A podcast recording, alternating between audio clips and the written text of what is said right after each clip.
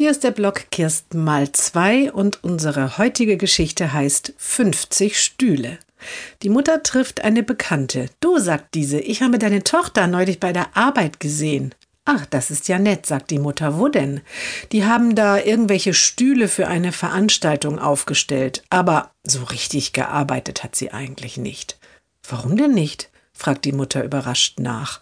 Na ja, sagt die Bekannte, sie hat vielleicht gerade mal so zehn Stühle aufgestellt. Und die anderen, die dort auch gearbeitet haben, bestimmt jeder fünfzig. Die Mutter stutzt. Nach einer Weile sagt sie, ja, und genau deshalb erhält der Arbeitgeber für sie auch einen sehr hohen Lohnkostenzuschuss.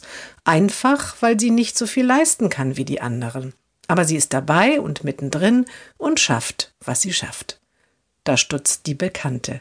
Nach einer Weile sagt sie, stimmt, so habe ich das noch gar nicht gesehen.